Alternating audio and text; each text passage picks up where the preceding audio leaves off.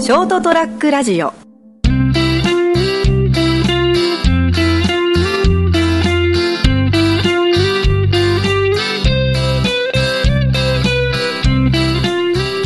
皆さんこんばんは今週も人生横滑りをお聞きいただきありがとうございますそして今週も一緒におしゃべりいただくのはこの方よあ、どうも成田です。よろしくお願いします。ろしくお願いしますはーい。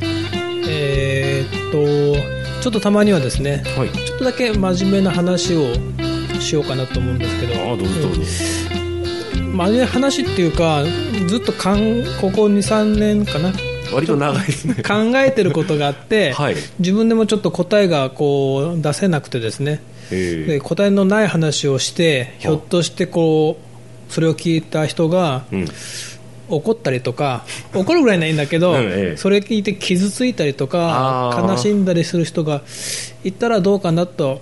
あ、まあ、そちょっと微妙、デリケートなそう感じそうそうでなんでもしそういう人があればねあ逆にあの、はい。なんかねお便りでもいただければメールかいただければ僕のまた考えるうんヒントになるかなと思って。あーそうですね。自分の想定内では、まあ、もしかしたらセーフと思って、こう、いろいろ気を使ってそれなりに話しても、あれっていう人は当然、どんな話してもいますからね。うん。なるべく言葉選んで喋るんだけど、えーはいはいはい。僕もほら全部知って喋ってるわけじゃないから、はいほとんどある意味これから喋るのは、はい僕の想像の部分が大きいんで、あーまあ、じ実実際にどうかわからんけれども、こういうふうに思うんだけど。うん、でかん、まあ、思うっていう考えていることがあってですね、ええどうしたんですか？あのーちょうどこの今収録してるのが9月の1週終わって2週目に入ったあ今です頃ですね。ねはい、収録今この収録をしてる。収録してるのがね。はい、はい。でちょうどこう、まあ、ずっとこううちにあの番組の中でお話ししてる通り私あの理容師でうん。理容師をやってて、はい。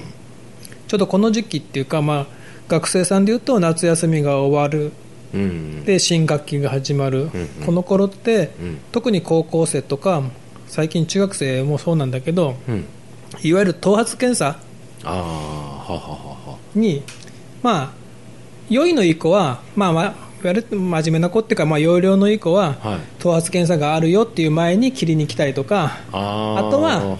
学校で切ってきなさいって言われてから、うん。切りに来る子が新学期始まってこの週くらいいるんだけどやっぱいるんですね。いまだにっていうか頭髪検査やってんだな？結構ね今年々厳しくなってる。あそうなんですか？うちの子が中学行ってた頃は中学でやってなかったんだけど、うん。今中学でも結構な学校で頭髪検査をやっている。うん。それも結構厳しいレベルで。へで高校でやってないこ高校は僕知ってる限り熊本市内では2つか3つ2つしかないと思う。おそらく。うんうんもう厳しいとこはうん。うん一番厳しいのはね某公立高校だけど、うん。もう借り上げなさいと、あうんあ借り上げてこいと。まあよかったおかしな話なんですけどね頭髪。うん。なんかそんなもんどんな髪髪型してようが関係ねえじゃねえかよとは思うんですけど。まあ確かにね学校っていうのはうーん社会に出たら、うん学校っていうのはその勉強だけじゃなくてね、うん。社会に出た時にいろんなルールがあってうんうん。中にはちょっと理不尽と思えるようなルールもあるんだよと、うん。そういうのを、まあ、社会性をまあ多少なりとも学校でこう強制しつつって変だけど、うん。教える場かなと思うんで、うんうん。多少の範囲内でのうん。頭髪に関しては、まあぶっちゃけうち営業で考えればうん下手したら厳しくしてくれ 厳しくしてくれるほど お客さん来てくれるわけだから、まあまあそうですね。それはいいんだけど結局その簡単に言うならうちの場合は男の子がほとんどからほとんどだから来てくれる子は、うん。男子生徒の場合は、うん。まあ耳にかからないようにああなんか言われてたかな厳しくするとはい。刈り上げなさい多少は。はいはいはい。前髪は眉毛が見えるか見えないかぐらいに切りなさいと切ってきなさいと。はいはい、眉毛にかからない程度ってことですかねはい。で結局それが男の子らしい髪型だからといううん、ことでしょ？おかしな話ですけどね,、まあね。ものすごい今で言うのはジェンダーなうん基準でしょ？うん、なんかねなんでそんなことを学校が言うあの権利があるんだって気もしますけど、ね、片やだってうちの子学校はこ個性を大事にしますとか言ってて、うん。全然個性大事にしていいじゃねえかよ。そうそうそう。まあ、み別に見た目が個性とかじゃなくて個性っていうか、まあ、その本人のあので決定する自己事柄だからですね。本来はですね、でその中で、まあ、それでもねうちは仕事だし、うん。僕が切った結果を先生にまた怒られてもね、うん。またかわいそうっていうかねまあ、自己自得のところもあるんだけど、うん何回もねまた切り直してこいまた切り直してこいじゃまあ。まあ面倒くさいだろうし、うん。じゃあもう先生にこのくらいのは怒られるんだよねって。で大体もうや長くやってると、うん。君の高校はこのくらいだとこっちも分かってくる。のねああ なるほどね、はい、今の基準からするな君の高校このくらいだよね。じゃあこのくらい切っとこうかと、うんうんだ大体 OK のラインは分かってきてるから僕も。はいはいはい。切ってあげるんだけど、うん。いやそれでずっともうここ、ね、この道30年やってきて、うん。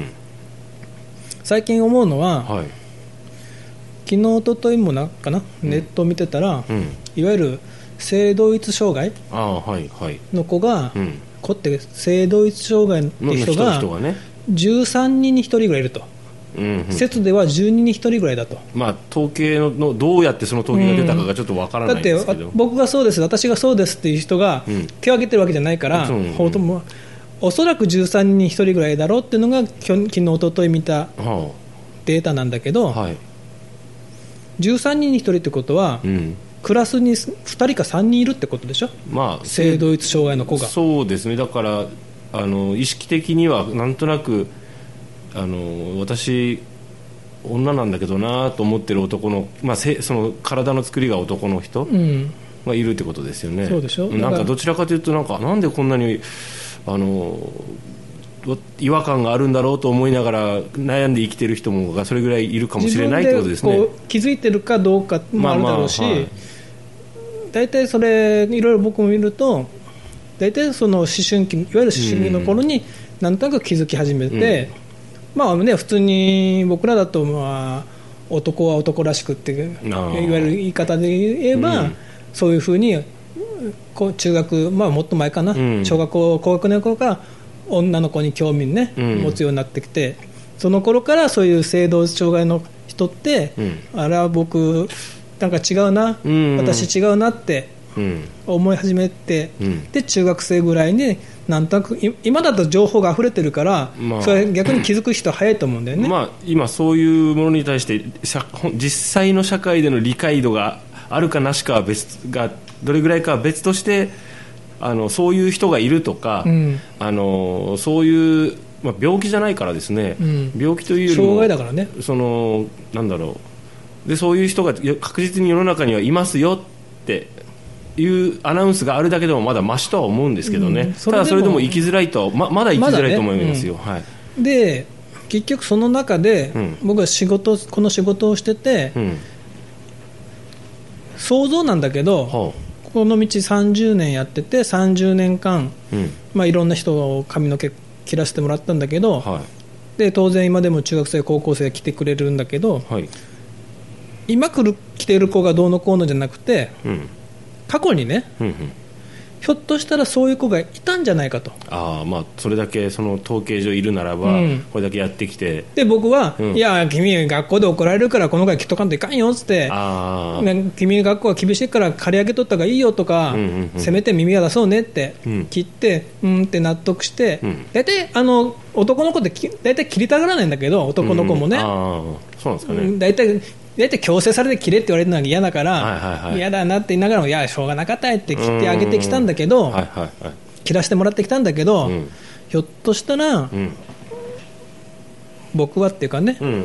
私は髪の毛なんか切りたくないんだと。ああまあ、伸ばしたいというか、うん。まあ、その自分の本来の性別で言えば例えば女性だとしてうん。意識しているのが、うん。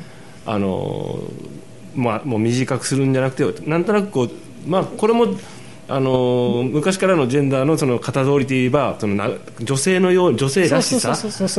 でもそういったものってどうしても求めると思うんですよね、うんでそうそういうふうにしたいなと思ってる子の気持ちを分からずにっていうか、まあ、それ当然気づくわけないですから、やるその言ってくれた子はいないし、でももしかしたらちょっといつも通りの感じでやってて、あれっていうことですかだから今気づくと、誰がどうのこうじゃないんだけど、うん。ひょっとしたらこの30年間の間にそういう子が1人とか2人ひょっとしたらもっといったんじゃないかなって、うん。ずっとここの23年考えてて、ああそう特にまあここ数年で特にそのジェンダーの問題そういう話聞くようになったから。ねうん。問題とかなんかあの割とまあシャバでも議論されるようになったり、話題に上るようになりましたからね。で今ほら森さんが LGBT って言ったじゃない、うんあの中で、うん。やっぱりよくよく調べると L はレズでしょ、うん。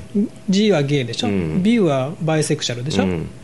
T がトトランスジェンダー、うん。あの LGB とトランスジェンダーは全然違うんだよ。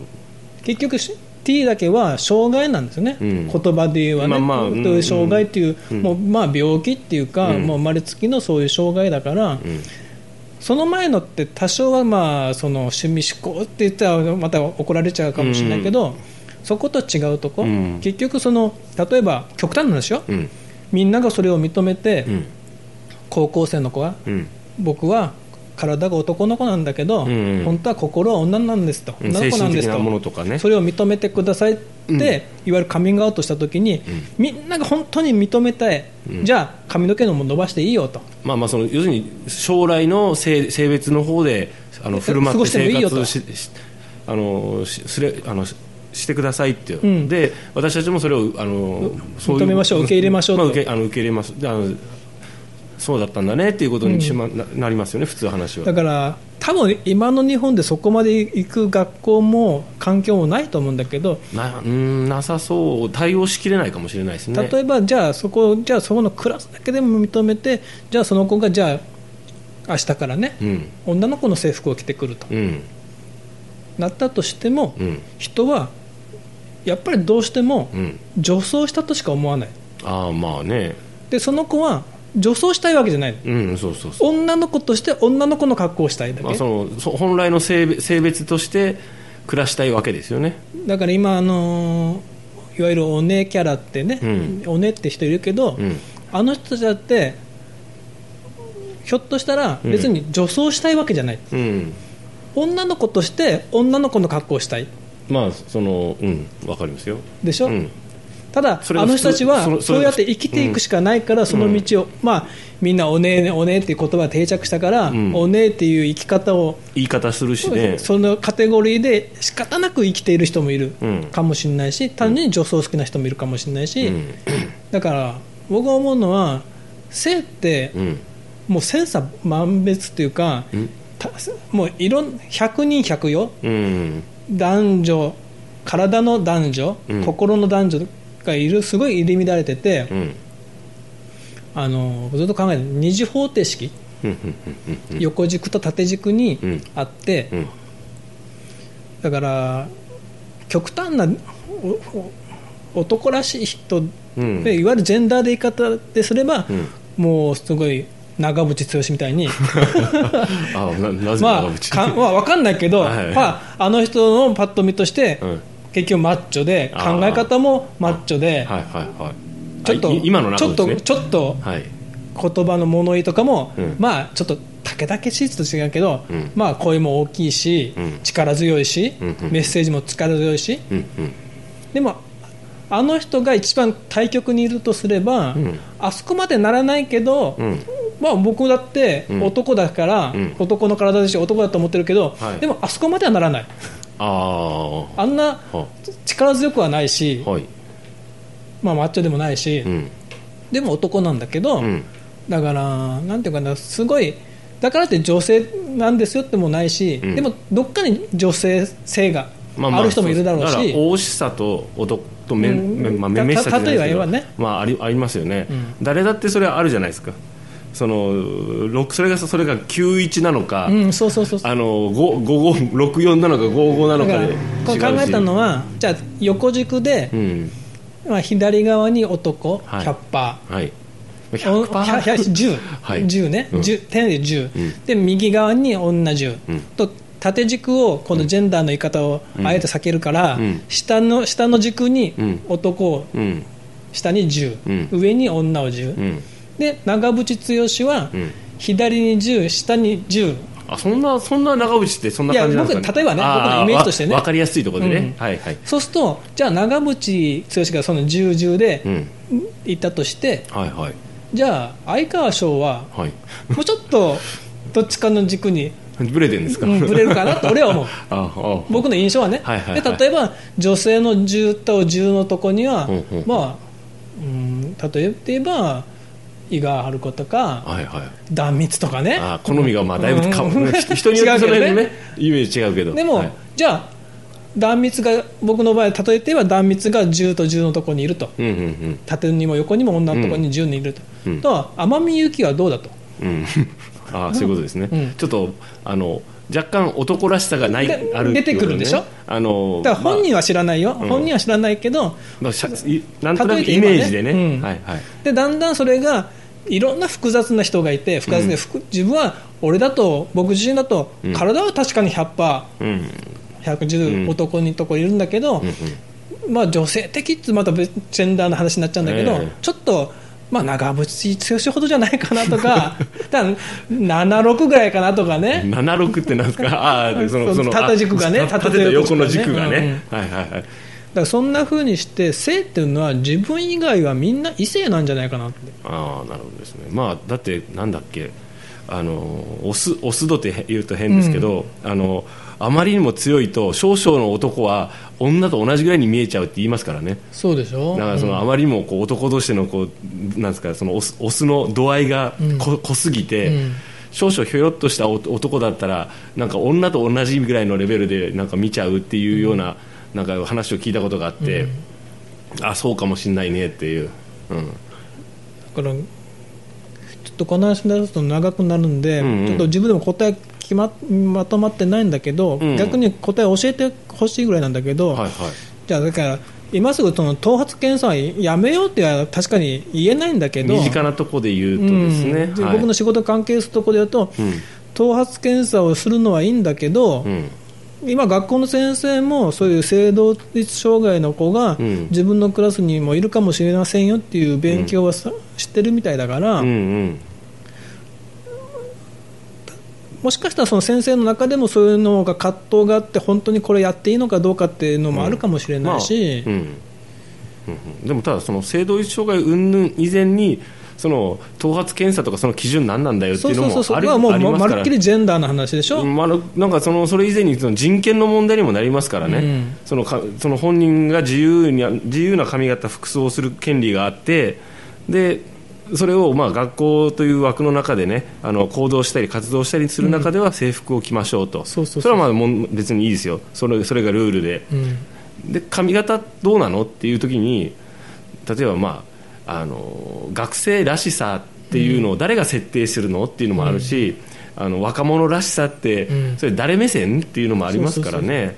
もうかといってそのじゃああんまりなんかもうもう散らかした感じでなんか好き勝手するのも それはそれでちょっと本文からちょっと外れるような気もするんですけどね。多分今の子にね自由にさせてもね変なことはしないと思うんだよ、かえって。うん、そう高校生とかは。うん、そうそうそう。昔ほど昔よりねそれこそね70年代とか80年代だったらね結構もうもう伸ばし放題のやつがいてね、ややったと思うけど、今逆に割とねもう小切れにししちゃうと思うんですよね逆にパンチパーマとかいないと思うよ。いないと思うんですね。でまあいいたとしたらそれはそいつでちょっと面白いなと思うしですね。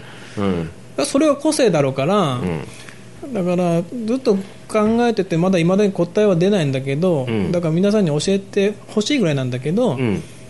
うーんそういうのってどうなのかなってみんなそういうひょっとしたらこれをどっかで聞いてくれてる人がねうん。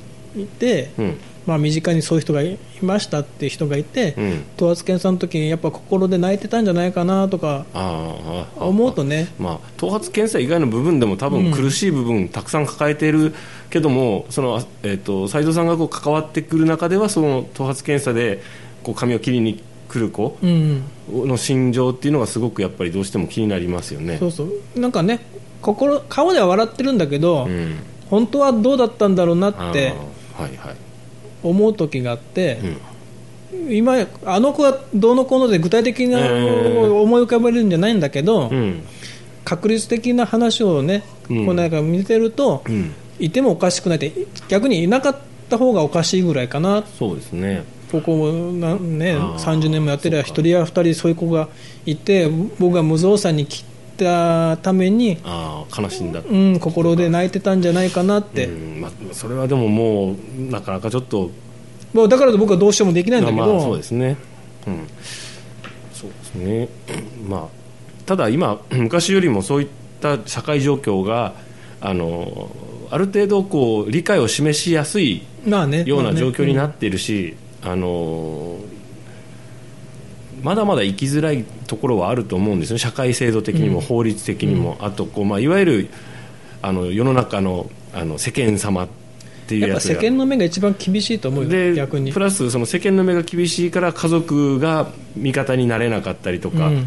あの誤解をあの不勉強のためになんかいあの言わなくてもいい傷つくようなことを言っちゃったり、うん。あそういう態度を取ったりすることがあるとは思うんですけどねだからあとはもう少しずつその意識が変わっていくのを祈るしかないですね。で少しでも自分自身はそういう差別的な振る舞いや、うんうん。間違ったあのそこれはせ正解じゃないなっていうような声をかけないようにする。そうですね。でそういった方に身近にいた場合は、まあ、別に人間なんでその人がそそそういう状態だからといって別にあの何ですかね仲良くなる必要もないじゃないですか、うん。人間的にどうもう本当にその人間的には性格が合わないとかそれはもう普通の人とでも会うかあ普通としては変だけどそうそうそうそう男それこそどんな人とでも会うんでただもし今後関わることがあったらあの適切に振る舞えるような男になりたいなと思いますけど僕は。だからあのほら浅川さんの番組も言ってたでしょ？ん？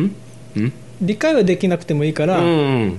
理解しようとするそうそう。ことが大事なんだと。うん、僕準備しておくのが重要かなと思います。だから結局僕はまあこうやって喋ったけど、うん。これが何どんだけのメッセージが届くか分かんないけど、はい。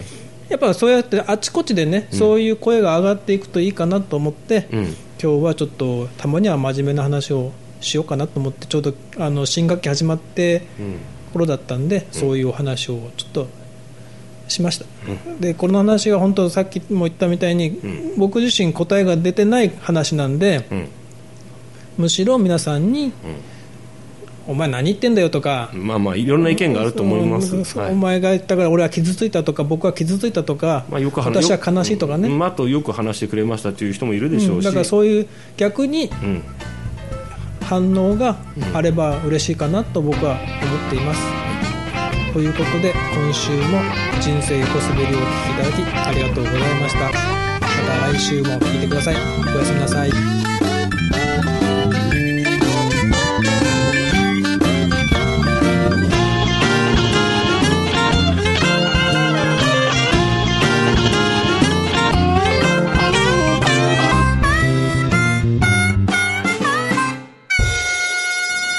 ST-radio.com ショートトラックラジオ